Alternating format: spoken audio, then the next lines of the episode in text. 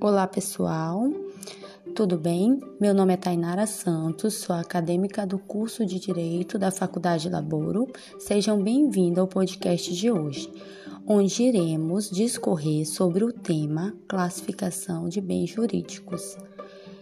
Bens corpóreos e incorpóreos. O conteúdo foi baseado no livro de Francisco Amaral com o título Direito Civil Introdução.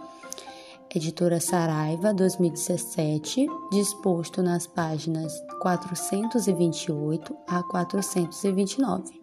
Pois bem, a classificação dos bens tem a finalidade de separar os bens de acordo com as suas características, formando as mais variadas categorias jurídicas que correspondem a inúmeros regimes.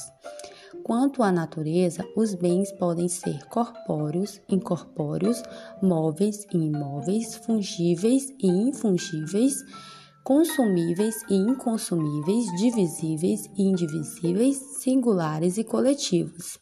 Bens corpóreos possuem existência concreta, uma existência física, material, tangível, perceptível aos sentidos. Podemos tocar, ver, sentir. Como exemplo, uma casa, um notebook, uma caneta, inclusive as diversas formas de energia, como a eletricidade, o gás e o vapor. E os bens incorpóreos?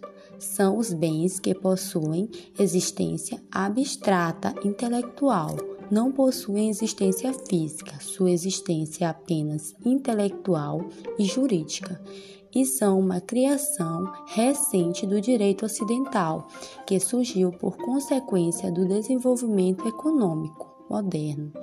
São exemplos de bens incorpóreos os direitos da personalidade, da propriedade intelectual, da propriedade industrial, os direitos à renovação do contrato de locação comercial, o software, direitos de utilização de uma marca, ou os direitos autorais, entre outros.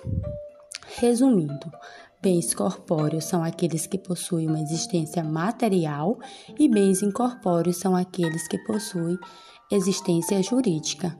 Espero que tenham gostado. Até mais. Tchau, tchau.